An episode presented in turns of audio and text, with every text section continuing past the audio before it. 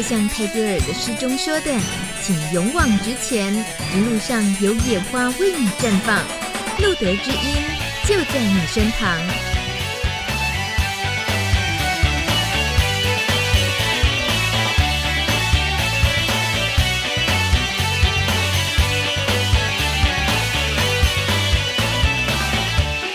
欢迎收听《路德之音》。在今天二零一六年三月一号第一百三十二集《路德之音》的 Live 直播，我是大米，好开心！我第一次呢听呃看到有来宾在听着我们的卡农配乐的这个片头的时候呢，很开心的一直点头跟着节奏动。老师好，大米你好，各位听众朋友大家好，我是正大社工所的王增勇。老师是社工所所长，我们要，呃，怎么这么快就把老师介绍出来？是因为你那么活泼，我不赶快把你叫出来，我就觉得聊天的话怕无聊，因为你一定会让人家很不无聊的人。谢谢。呃，老师，刚刚这个卡农的前奏是哪里让你觉得这么的轻松、活泼、愉快呢？你明明是一个感冒的人，而且已经发烧中的状态，这个这个音乐突然让你会更嗨，是吗？呃，刚刚我听到说，朋友，请勇往直前，一路上有野花为你绽放。那大家知道，那个圣经上面，我们只要想到连野花都有上帝眷顾，我们又何必担心？嗯、我觉得听到这里，我就不由自主的觉得，上帝在我们中间，上帝都爱我们，就很开心。原来啊。这样的解读我第一次听到耶！以后真该都跟呃来宾多多听听看，他们对于这个片头 有什么样的解读。谢谢老师。那么今天特别请老师出现在我们露德知音的直播现场，相信很多朋友们都很期待。那也知道，因为今天呢是联合国艾滋规划署所定定的三月一日是艾滋零歧视日。根据呃这个。联合国的最新报告呢，在全世界艾滋病相关死亡，呃，由二零一二年的一百七十万人，已经降到了二零一三年的一百五十万人。呃，这个报告上也说，艾滋病的传播有机会在二零三零年以前获得控制。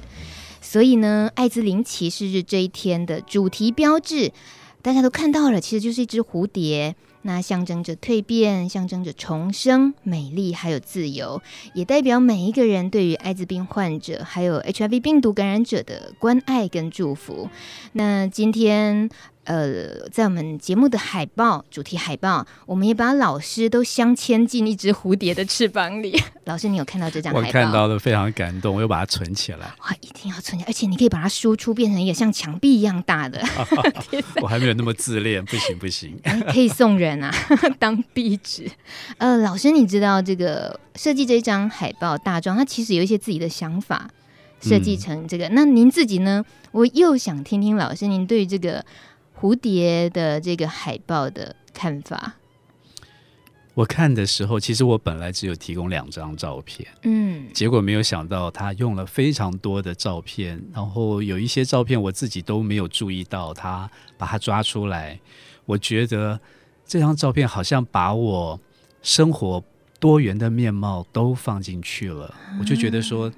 是的，每一个人的生命都应该是多元多元的面貌，都应该是多彩多姿的。嗯，一百分，距离设计师的构思接近一百分，啊、接近吻合。他说呢，这个背景呢盘根错节，衬出了社会对于歧视的对立是永无止境的。蝴蝶里的王老师代表这些年他的社会运动历程，还有他的奉献，当然也包含他的公开出柜与社会的对话。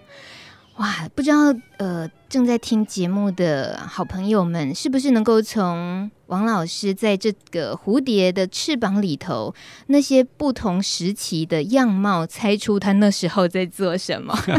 应该这个社群对老师是熟悉的，可以这么说吗？老师，你觉得？我不知道哎、欸，哎，你是哎。其实说到你的真正站出来是呃特别被看见是二零一四年那一年，对不对？对，三月。所以在那之前，其实你跟艾滋社群也已经是很密集的嗯、呃，你对于社群的关注付出，只是你没有，你不是出现在台面上对而已。对对，对嗯、其实那时候我已经是路德协会的理事长了。哈、啊，好低调的理事哦。好，这个待会儿呢，老师的很多精彩的生命历程，还有今天。教我们认识歧视，我们都还有很多机会要聊。不过说到今天三月一号嘛，昨天奥斯卡颁奖，老师没有看颁奖典礼哈？没有，我已经不看电视了。哦，很多人，越来越多人不看电视了，对。但是对于奥斯卡的一些后续效应，老师都知道，嗯嗯、因为现在脸书啊这些呃媒体传播资讯都很快。那相信大家也知道，今年的奥斯卡话题真的很多，包括从一开始奥斯卡奖入围的呃时候呢，作品公布出来偏向白人居多，就引发非常大争议了。那再到呃昨天主持典礼上呢，主持人克里斯洛克他开场十分钟的独白，他几乎就是在讲好莱坞的种族歧视这个争议。只是呢，没想到他在主持的过程当中还有个插曲哦，这个也引爆今天的一些话题，就是这个他找了三个手提公事包的亚裔小朋友，那呢现场就揶揄说，哎，这个比如说这是大迷、曾勇还有某某呢，他们是某某会计师事务所的会计师哦。那小朋友很天真的一一句话也没有，就是走着这个呃。嗯，不不是很规矩的这种舞台上去之后，也不知道手足该摆哪里，那很快的又被请下来了。那这是很多呃美国人对亚洲人的刻板印象吗？这是很呃今天广泛被讨论的，包括林书豪。他也提到，他说这就是刻板印象，我已经受不了了。他们老是把这个精通数字啦，还有童工的问题拿来当笑柄，所以呃，林书豪说他非常厌倦这种美国歧视亚洲人，但是却觉得很酷的这种心态。呃，这个是话一出来的时候，大米看到突然间自己觉得，诶，我昨天看着转播的呀，可是那三个小朋友出现的时候，我只觉得，哎呀，亚洲的小朋友，我觉得可爱。我自己完全没感觉到，原来他是有可能对亚洲人感受上会有歧被歧视的。老师怎么会落差这么大 这么大呢？老师，你帮我解惑一下。应该是说，我们是生活在不同社会的华人。那在美国成长的华人，像林书豪，华人从来不被认为是可以运动的。华人从来不认为，呃，他具有其他的可能性。他总是被认为，你们就是非常用功的念书，你们就是书呆子，你们就是很会跑数字，你们就是呃一直在念书。所以我觉得林书豪是累积了他所有在美国成长的经验。他一看到这件事情，所以其实是戳到他的痛处。啊。那我们作为一个在台湾成长的华人，我们因为是主流的族群。所以老实说，我们并没有感受，在成长过程当中没有经验到那一个污名对我们的限制，所以它不是我们的痛处。所以我想你的解读反映了你在台湾成长的经验，那他的解读反映了他在美国成长的经验。我觉得这个都是对的，嗯哼，都是真实的。它是真实，但如果说我反思自己，对于是不是不够了解。美国人看待亚洲人存在歧视这件事情上，我需不需要因为林书豪这样子的表态而去认真的肯定？对，美国人确实有很多事情歧视了亚洲人。我觉得对于这件事情，重点可能不在于美国是不是歧视亚洲人，嗯，而是在于当这件事事情出来的时候，美国的亚洲人会。勇于站出来说出他的不舒服，所以呢，那个创作的人，也许他没有这个意思，但是他马上就知道他的创作让人家不舒服。所以我觉得是这个彼此都很勇敢跟真诚的站出来说话，而且愿意为了彼此，然后让对方呃受伤的这种情绪呢而抱歉。嗯，所以我们可以从这些错误当中去学习。我觉得那就是一个社会集体的成长。哎，所以我觉得我们今天在面对艾滋歧视的时候，不是说别人不会歧视，而是当你面对歧视的时候，我们要站出来，嗯，不要害怕。我们一定会害怕，但是要勇敢做自己，因为你做自己才能够真正的爱自己，你爱自己，别人才能够爱你。哇，这个老师的很 言简意赅，然后。答案就很容很容易懂哎，果然是需要请老师解读，然后自己一个人乱瞎猜或者是乱追随是会很危险的。嗯，每一个人都可以有不同的回应。对。那么其实哦，其实奥斯卡昨天大致上来讲蛮精彩的，也包括得到了最佳导演奖的，就是《神鬼猎人》的墨西哥导演，嗯、他的得奖感言是：我们这个时代正掌握大好的契机，可以真正的将自己从所有的偏见、传统的思维解放出来，并且确保肤色和头发长度是一样的，再也无关紧要。所以，感觉上整个奥斯卡今年刚好就在呼应着对于呃种族之间的不平等、对于歧视这些，大家都很乐于拿到麦克风的时候，呃，可以多说一些话，多说一些，发出一些正正义之声。那尤其也有很感人的一段演出，就是 Lady Gaga，嗯哼，她在呃上台演唱今年获得奥斯卡提名，描述校园暴力的一出纪录片，呃，他唱主题曲 Till It Happens to You。那他上台演出之前的引言人来头很大，是美国副总统拜登。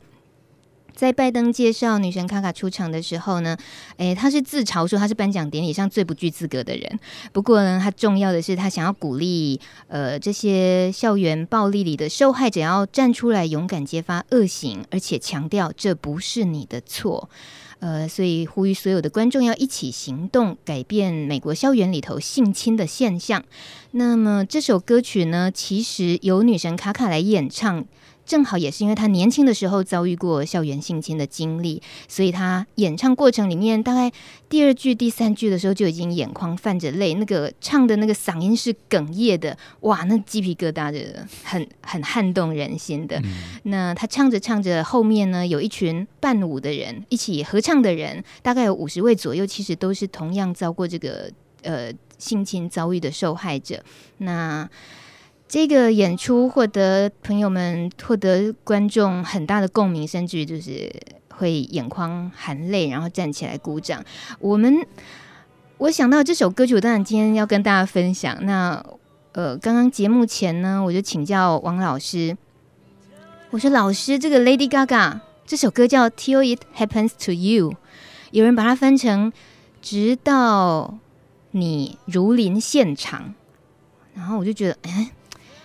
就白话一点，就是直到事情发生在你身上。可是那感觉就觉得哇，这怎么办呢？我就问老师，老师这个歌名有没有怎么样能够婉转一点、美化一点这个歌名啊？我的回应就是说，为什么这个歌名要美化？因为他们经验的就是一个人生当中很不能够承受的事情。嗯，又是一个小孩子，他不知道自己做错了什么，要被这样子被对待。他的身体要受到这样子的侵犯，我觉得昨天之所以感动，就是他们不再是被代言，他们不再是被别人说的人，他们自己站出来，嗯，他们的手臂上面刻了字，有他们要说的话，然后我们只要稍微想一下，一个小孩子经验这样的事情，从自责到后来觉得一定是自己有问题。到后来想要装着没事，嗯、那他就这件事情就没有发生过。到后来他发现他摆脱不了，他必须要反身面对这件事情，然后选择原谅，而不是继续的仇恨。嗯，就说你你想他要经过多少的力气才能够站上舞台，而且他所有的朋友都会看到他站在上面。我觉得那个他就是要直接凝视那个污名，嗯，然后告诉大家说，我存活下来了。而且我的生命不会因此就失去它的美丽，我还是坚持的活下来。所以我觉得他的感动是因为他真实，嗯哼，不是因为那个歌，也不是因为那个歌名取得多美。我觉得就是因为他，他是一个真实的生命。嗯哼。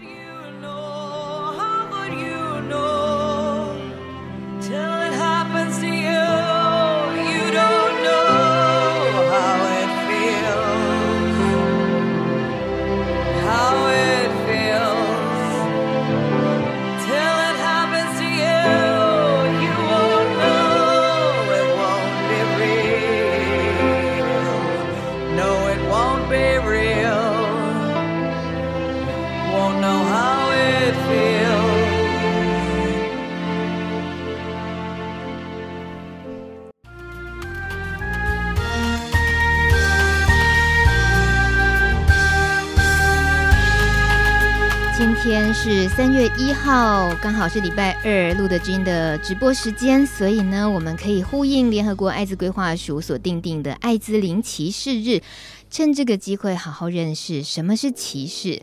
那么，很高兴今天邀请的是政治大学社工所所长王增勇老师。看到老师呢，如沐春风，而且我知道老师也很多著作。老师的书籍类的，或者是网络文章，读老师的文章都觉得哇，心灵像在做 SPA 一样。那今天好棒，是透过他的声音，而且这个声音今天是因为感冒哦。他平常是没感冒的时候呢，就已经很低沉、很有磁性、很性感。刚刚我已经调侃过老师，老师今天是 double bass，更低了，对不对？哎，你这个笑声应该录下来，好，很有效果。就是，我学不来，老师你再笑笑看。哇塞，有哎、欸，就是什么效果？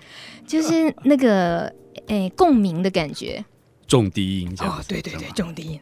老师，您的研究专长，我是从正大的官网上看到的，是关于老人福利、原住民社工、社区照顾、质性研究，还有行动研究这些。嗯。这有好多，我光是看名词我都不懂那是什么。不需要哦，不需要，不需要知道。那么，嗯，所以应该应该要很早很早之前就有机会找老师来一起聊天的，但呃，竟然一直都还拖到了今天。所以呢，我们暂且呢，先不贪心的来聊所谓歧视这件事情。嗯、呃。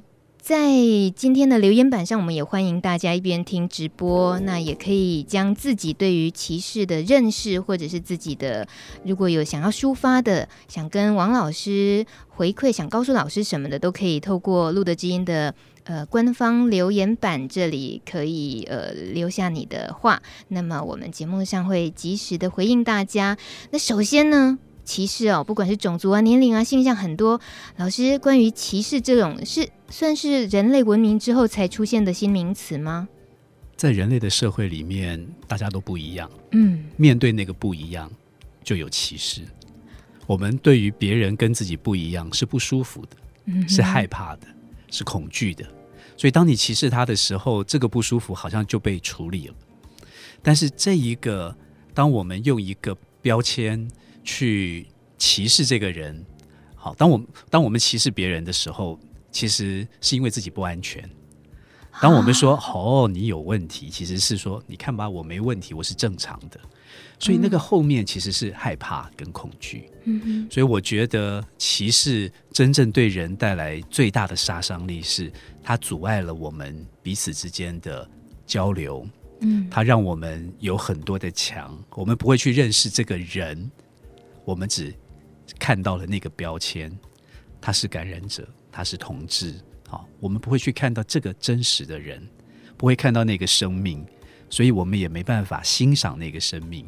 所以我觉得污名对于人类社会，只要有人，其实就有歧视，就有污名。嗯。那我觉得也因为它的存在，所以它真正的考验我们作为呃人类的社会。我们怎么样一起把更多活在这些污名阴影里面的人，一一这些兄弟姐妹都找出来，告诉他们你并不孤单。那么我们怎么样一起来面对？好，那我觉得那个东西是人类文明很重要，其实一直都有的挑战跟考验。我、嗯、我自己英文不好，老师对不起。那但是因为歧视这个英文单字叫 discrimination，对不对？嗯、它刚好它的。英文的解说里面，它的呃有辨识的意思，但又等于有歧视的这个解释。嗯，那时候我自己觉得，天哪，好冲突哦！人因为有辨识能力，所以有歧视。这里面的辨识就是比较，发现你跟我的不一样，对，哦，然后我把你的不一样否定掉。嗯，所以借借由来肯定自己。所以我觉得歧视。这个是大概是人跟人之间最直接的，我不喜欢你，然后我因为你身上的各种特征，我就排除你。我觉得这个大概是我们现在在讲最直接的歧视。但是还有一种歧视，我们也不要忘了，就是有一种歧视，它不是那么明显，嗯，但是它是社会上面大家都遵循的一些规则，然后这些规则呢，反映的是主流。的人，他们的生活经验，所以所以有一种制度性的歧视，他其实没有指名道姓的说我不喜欢你，但是呢，他的规定也就造成了很多的人他没有办法融入这个社会，他被排除。嗯、那我觉得这种制度性的歧视，其实它的杀伤力更大。嗯嗯嗯嗯，老师，其实您刚刚说的那种，如果我是一个歧视别人的人，我在歧视的当下，其实是反映了自己的不安全感的那一面，但一般人不会理解到这一点，对不对？我觉得那一种，嗯、那一种反思，其实是需要时间，那需要有某一种事件，才会让一个。习惯排斥别人的人忽然停下来说：“哎，我为什么会这样子这么讨厌这个人？”嗯，我觉得很多人的那个歧视其实是在成长的过程当中被内化的。他从小就是这样子被教，他一直都是这样子，所以他从来没有觉得这有什么不对。嗯，然后呢，怎么样能够看到自己是怎么样内化了这个歧视？我自己觉得是人在成为一个自由的人的过程里面会需要看。那我觉得我自己在面对同志这个歧视的时候，其实我就花了三十年的时间，看到了我自己虽然是同志，嗯，但是我其实是歧视同志的，我没办法接受自己是同志这件事情，所以他整整花了我三十年，我才愿意去面对这件事情。当我面对这件事情，我才有办法爱自己。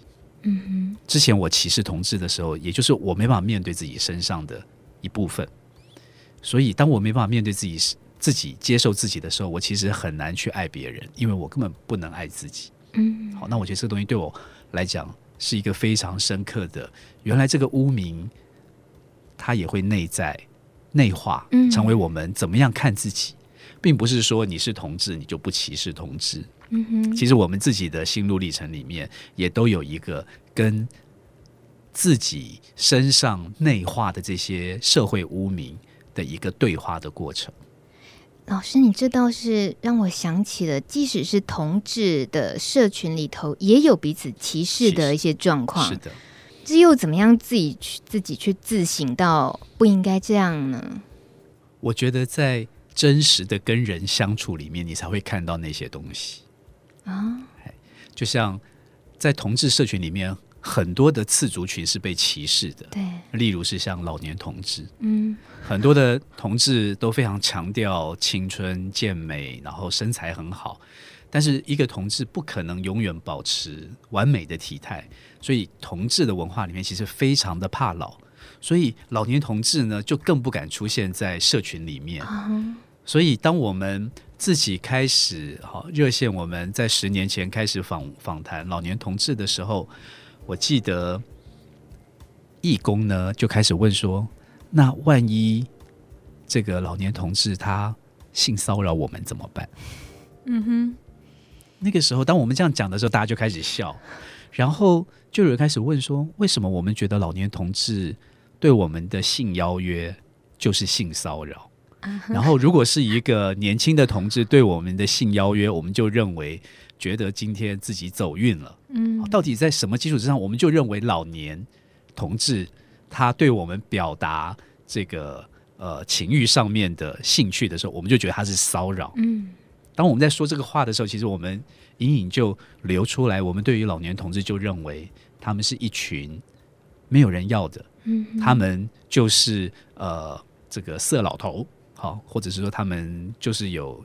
一只脏呃肮脏的手啊，总总是要趁机就是要去这个 这个这个占你占你便宜。嗯、那个刻板印象，我们自己成立一个老年同志小组，照理来讲，我们应该是最友善的，但是我们其实还是带着这些刻板印象，嗯，进入到我们跟老年同志之间真实的相处。好，所以我说，怎么样能够看到自己身上的歧视，不太可能是你自己坐下来想，而是。要真实的接触，你就会看到你对他的身体的反应、感受是什么，嗯、你就会知道你自己身上还有很多东西是你自己不知道的。嗯，那如果就老师刚好提老年同志这个例子，我们。回应一下二号留言，他说：“有时候我们对别人伤害我们的话很难过，反击呢又被说是玻璃心，到底要怎么样让对方知道他这样做真的很不恰当呢？如果以刚刚老师说的老年同志的这样子的感受上，要如果一个身为老老年同志的本人听到这个话，嗯嗯嗯、他当下嗯。有可能怎么样像回应这个人说的，应该怎么样去处理，让对方知道会比较适合？我觉得第一个是你有权利生气啊，不要对自己的生气感觉到我不应该，我好像不应该这个样子。我觉得就像林书豪，他真的被踩到痛处，他就生气了。那我觉得那个情绪是最真实的。我觉得我们要接纳自己有这些情绪，嗯，也让对方知道。所以我觉得我们不要。连自己最真实的情绪的表达的权利，我们自己都自我否定了。嗯，好，当然你表达了情绪之后，那么我们可以在这个过程当中，也试着站在对方的立场去想说，的确，从他的成长背景里面，他真的不了解老年同志，或者说我们在整个社会里面，我们的同志社群里面，就很少看到老年同志的存在。那所以的的确，这现现在的同志社群对于老年的歧视，其实是因为我们这样的成长过程里面，我们彼此互相不认识，嗯、那个世代之间，我们其实跨越不了。所以我觉得我们也不要个人化的就认为，所以你这个人是个坏人啊。我觉得我们也要看到每一个人其实都有他不同的成长背景，也都有他的限制。当我们接受了这个限制，我们就比较能够站在对方的立场。去想，那我可以怎么样跟他对话？嗯哼，但是不要太委屈自己。嗯哼，呃，你有资格生气，记得老师说的绝对有，而且你有权利好好的爱自己。好，在帕斯提的社群里面呢，被歧视的感觉，我们举个例子啊，比如说有朋友他以为呢，呃，自己其实应该是。很不在意这个另一半呃，就是感染的身份这件事情，嗯、呃，然后呢，他说，一直到有一天，他将对方喝过的饮料，想要就是对方主动要给他喝喝看的时候，他竟然犹豫了一下。嗯、哦，那这个例子是这个说话的人，他觉得原来自己还是有恐惧，原来自己不自觉的也做出了歧视的举动，嗯、那。这对于自己的影响，跟对于另外那一位朋友、另一半的那种伤害，嗯、其实发生了就发生了，就好像老师刚刚说的，真实的事件在那当下，老师那不可逆耶，怎么办？如果说后面有人生气了，是生气，可是是不是也就就是那个关系的破坏？我们在生活里面会发生很多这种伤害人的事情，嗯，但是这一件事情是伤害还是不是伤害？其实我们永远都有机会。来重新赋予它这个故事不同的意义。真的吗？我觉得是。也就是说，除非你不敢面对，除非你不会去。我觉得，当我们做了伤害别人的事情，第一件事情就是从那一个事情里面学习。嗯，我觉得伴侣之间相处，并不是说两个人完美的搭配，然后都没有任何伤害的事情。不会，我们其实是在吵架、彼此伤害当中，更看到真实的对方。然后在那个过程里面，更不断的愿意开放自己。好，那我自己觉得，在这个过程里面，只要有诚意，然后双方愿意一起往前走，我觉得那个事情就会成为一个美丽的记号。嗯，就像刚刚那个贴心叮咛，嗯，好，医师在讲艾滋，很多人都觉得这个是世界末日。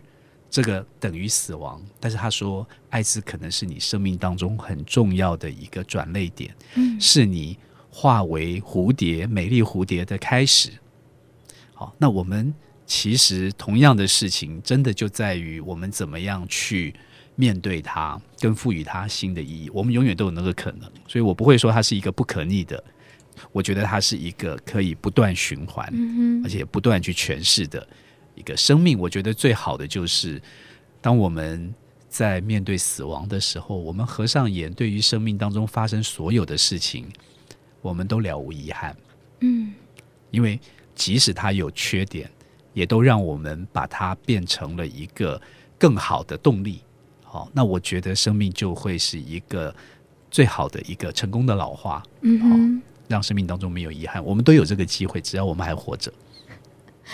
老师刚刚也强调要有诚意哦。如果这个事情大家也遭遇了，在身旁发发生了，跟跟另一位在那种情况下，或许当下自己很紧张，觉得啊，我不应该这样啊。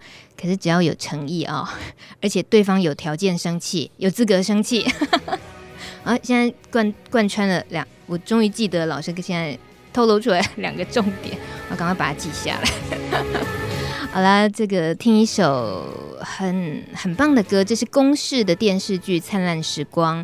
那刚好前几天二二八很重要的日子，那么也很多人在提起《灿烂时光》这一出呃电视剧，郑文堂导演所拍摄。二二八事件发生的一九五零年代的故事，那也牵涉到了后来有美丽岛啊、中立事件，大概一九七零年代，那么。这些主角们呢，都是青春年华，然后关于他们追求民主的故事，还有一些恋爱的故事啦，也有同志之爱。其实它触及很多禁忌话题，所以呃，这部片子其实如果有机会，大家应该也也是可以再一次的去欣赏的。那么这首歌曲就是《灿烂时光》这一出电视剧的主题曲，也是郑文堂的女儿郑怡农。嗯，这位最近也是话题人物，因为她出柜了，她是出柜的女歌手。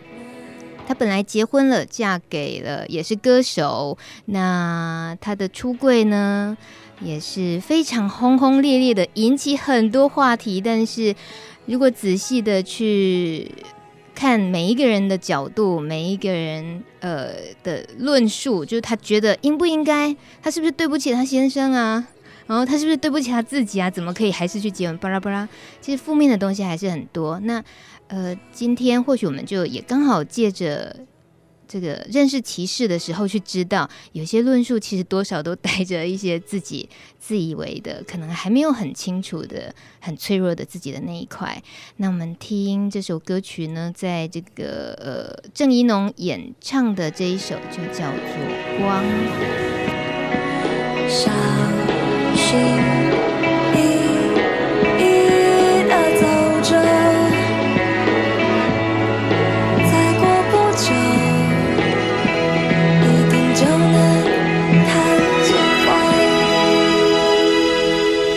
已经九点三十九分，你正在收听的是路德之音 Live 直播，在 Plus Radio 帕斯提电台，礼拜二晚上九点，也别忘了礼拜四呢是 Ron 主持的笨瓜秀，这个时候安插自己的广告，因为呢，趁着王老师人气很旺的时候，我们希望所有的朋友们听了这集节目，顺便也都知道，哇，原来这是一个电台哦，就是不止。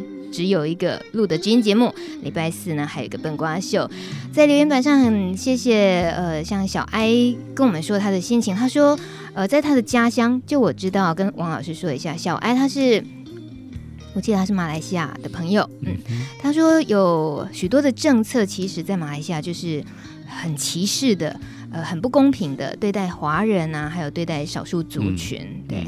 那另外还有 Sun 他的留言说，听完老师说的，突然眼前一片希望。没错，Sun 你这个感觉就对了，而且你取名叫 Sun 也很好。还有 Amber，哇，好久不见，跑去哪里了？喜欢王老师的论述，有时候对于自己或他人说出来的话，需要多一份省思。但是好像不太有机会听见别人对自己的质疑，反而大多是听到别人不当的言论而醒思自己，警惕自己。嗯，啊，这 Amber 说的的确是哦，大部分的人是处于这种状况。对对，那也也也不错啊，至少是透过在看到别人、听到别人的反应的时候，赶快醒思自己。嗯，没错，还有救。我们通常害怕冲突。嗯。所以，我们通常经验到这样的事情，我们通常，嗯、呃，别人不会直接告诉你。所以，当如果有人直接挑战你，而且直接告诉你他的感觉的时候，你要感谢这个人。啊，我想没有人会觉得很开心，但是呢，这个人在帮助你成长，在帮助你跳脱你原有的框架。嗯，所以我自己觉得，如果有人愿意诚实面对你，他真的很珍惜你。他希望跟你的关系能够有突破。老师，你你说的是善良的一方哎。如果说那个人真的是带着歧视的呢？还是说其实歧视当的那个感受里面，有时候我们也是太误解了，别人以为他是很恶意。嗯，我相信有恶意的人。对，那么我觉得。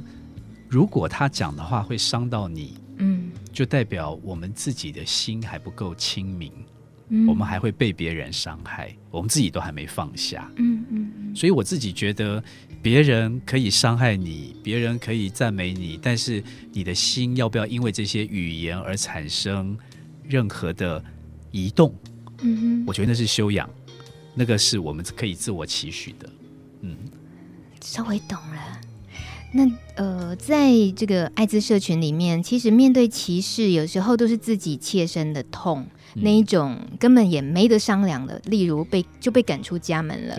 在路德知音受访者的故事里头，其实也也都有过这样子的呃亲身经验的朋友们。嗯，嗯那这种当然就是整个家人，整个最至亲的家人对他的歧视，而且就完全没有接受的余地。是。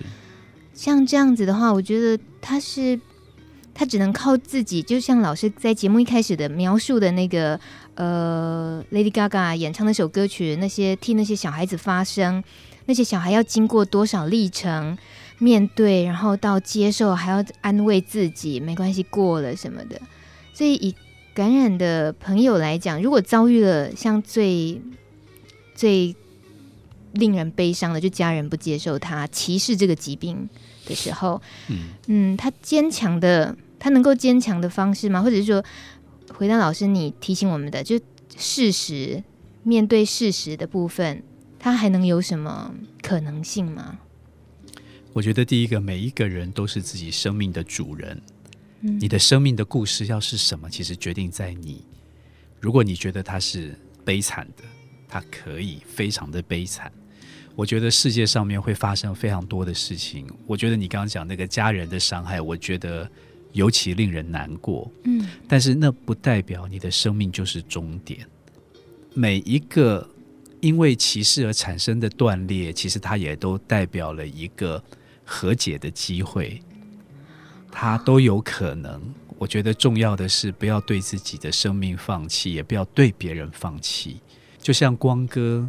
好，他到我们正大来分享他艾滋感染者的生命故事，让同学非常的惊讶，居然可以有一个感染者，他会说艾滋病是他生命当中的礼物。嗯，因为他就是他说这个呃病毒指数，或者是这个就是清楚的告诉了他他自己是怎么对待他自己的。嗯，所以这个指数不断的提醒他，我是不是应该对我自己更好？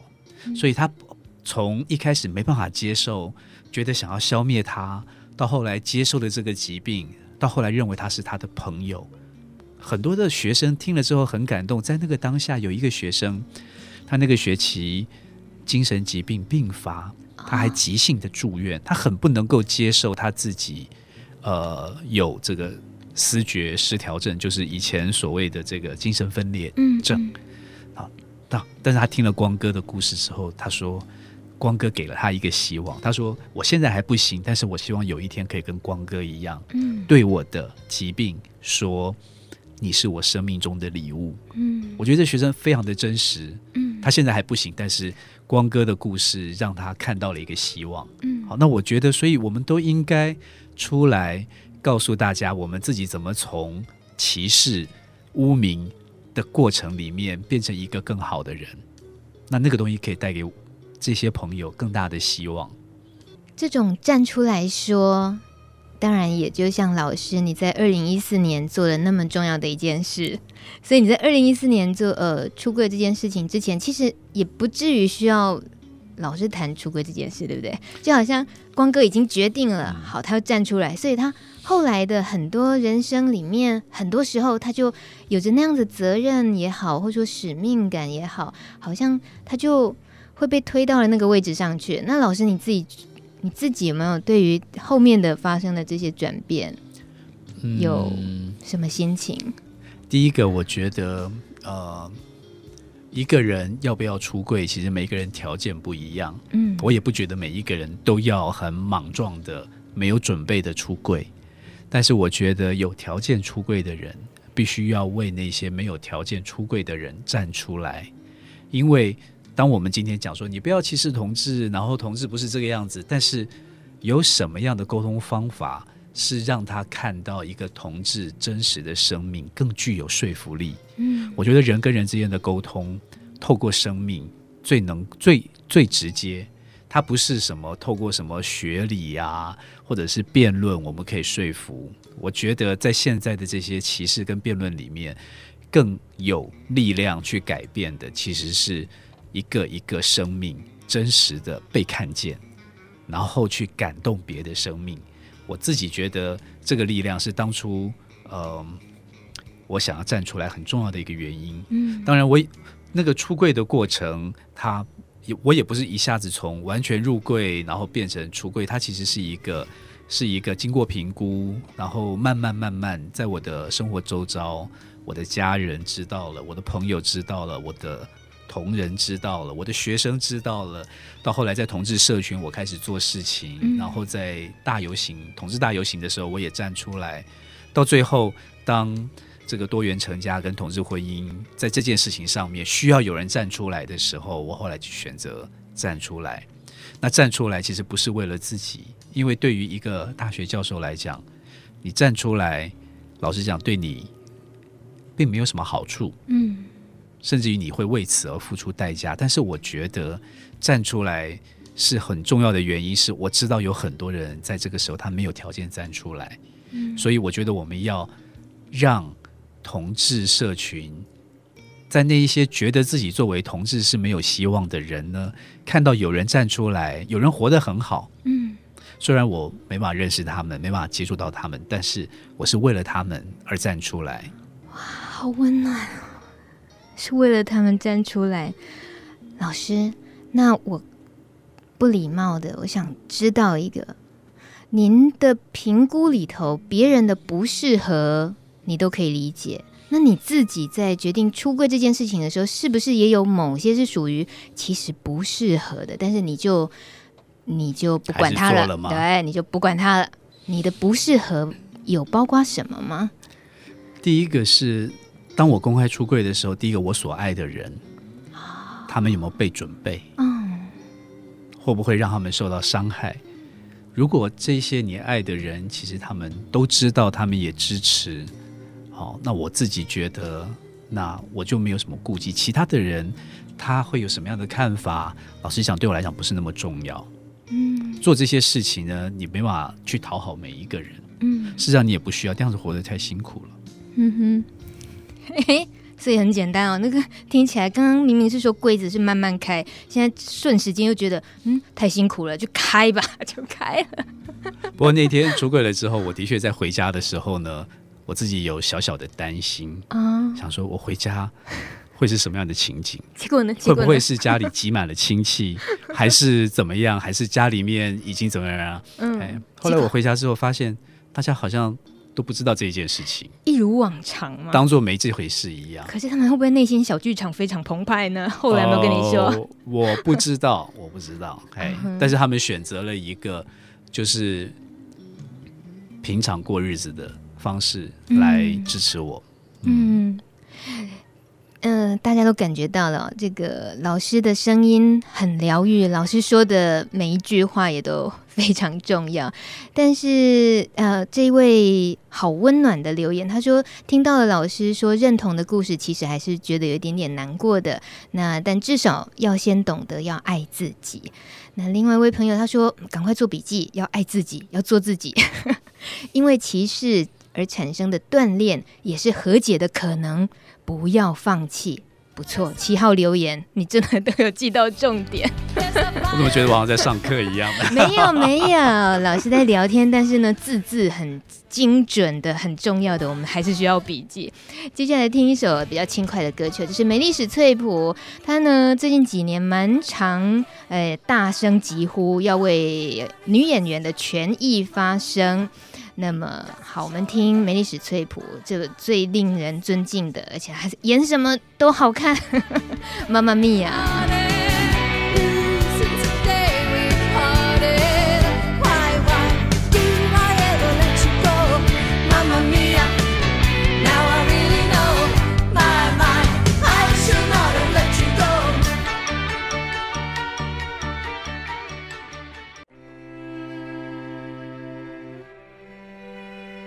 各位路德之音的听众朋友们，大家好，我是德仔。今天我在网络上面看到一个影片，它是美国总统奥巴马跟艾伦迪珍妮对谈的影片。奥巴马感谢艾伦迪珍妮说，因为他的公开出柜，觉得才是真正对美国的同志政策的推动最重要的一个推手。我也想要以一个公开出柜的一个同志的身份来鼓励所有的同志朋友。当然，每一个人的家庭状况或是生命的状况都不大一样，不是每个人都有条件可以出柜。但是如果你觉得你可以，比如说，如果我觉得呃我的家里面应该是可以接受的，我的工作的环境是适合的，我的朋友圈应该是可以理解的。如果你觉得你条件是足够的时候，请你考虑公开的出柜。这样做不仅仅是为了你自己的人生大自由。也是为你身边所有的人，尤其是所有的同志朋友，能够提供一些帮助。我们每一个人的出柜，不仅仅是让其他的同志知道他并不孤单，同时也是让异性恋的朋友们，他们认知到在这个世界上有这么多的同性恋的存在。唯有同性恋的现身，跟不断的被认知、被理解到，我们是真实存在在这个社会跟世界上，所有同志的权益跟歧视。才有可能有进步的一天。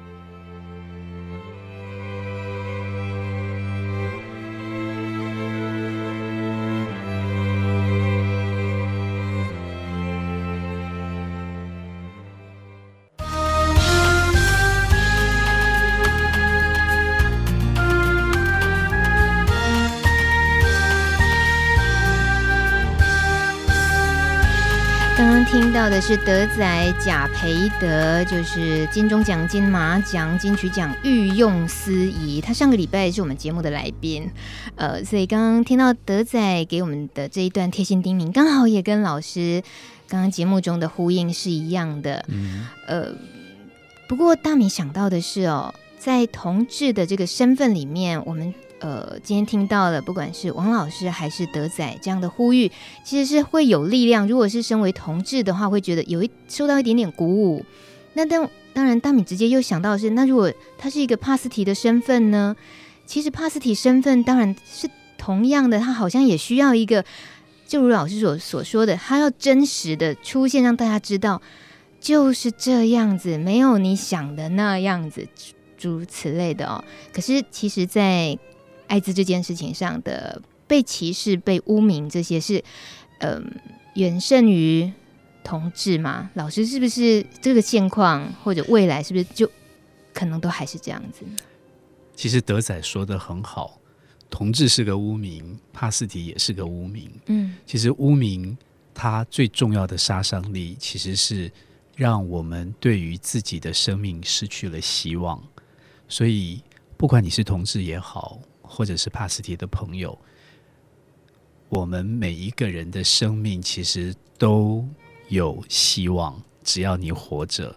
而且呢，我们也有那个义务跟权利，让跟我们处在同样处境的人知道我们自己是怎么走过来的。嗯。我们不应该彼此是孤单的，好像每一个人很孤单的在走。我们其实这是出柜最重要的意义。其实是为彼此带来那个希望，而且我们可以携手前进。我们不要孤单的被这个污名，因为这个污名而让我们自己孤立了自己，让自己的生命失去了希望。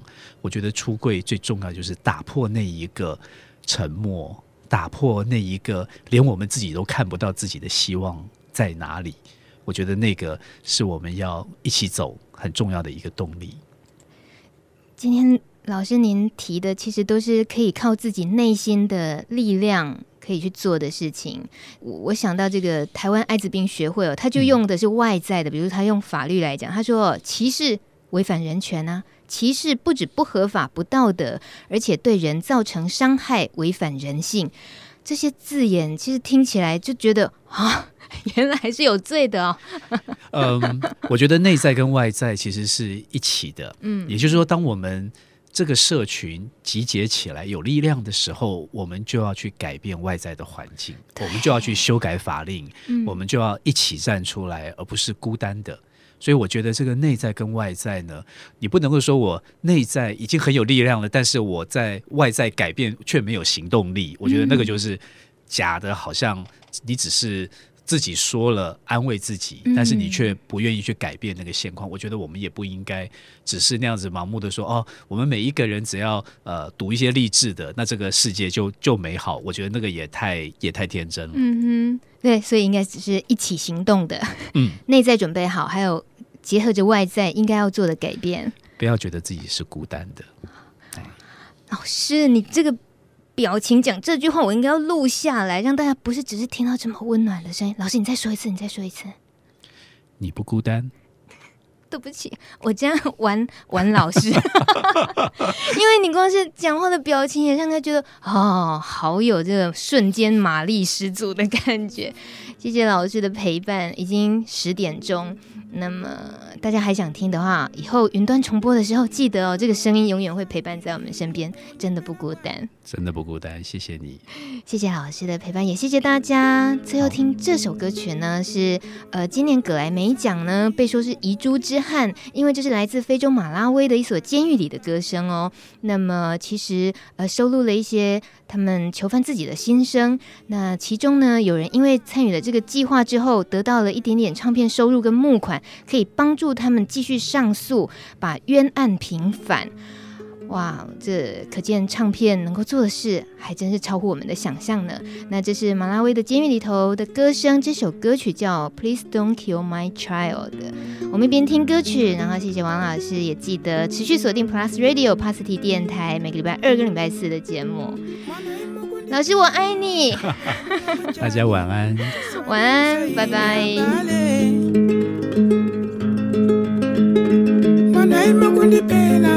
kodyanala kwa cyani cosa ndiuza ine abale mwana kundipela ndipela kodyanala kwa chani cosa ndiuza ine abale mwana wanga mwana wangayo ndafutika nayendeka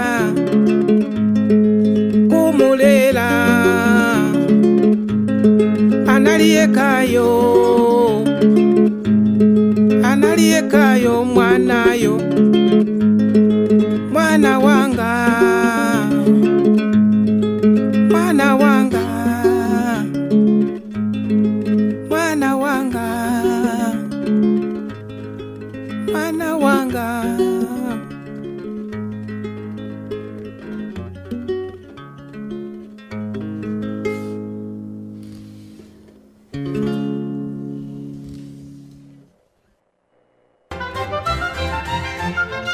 节目由路德协会制作，中华电信协助播出。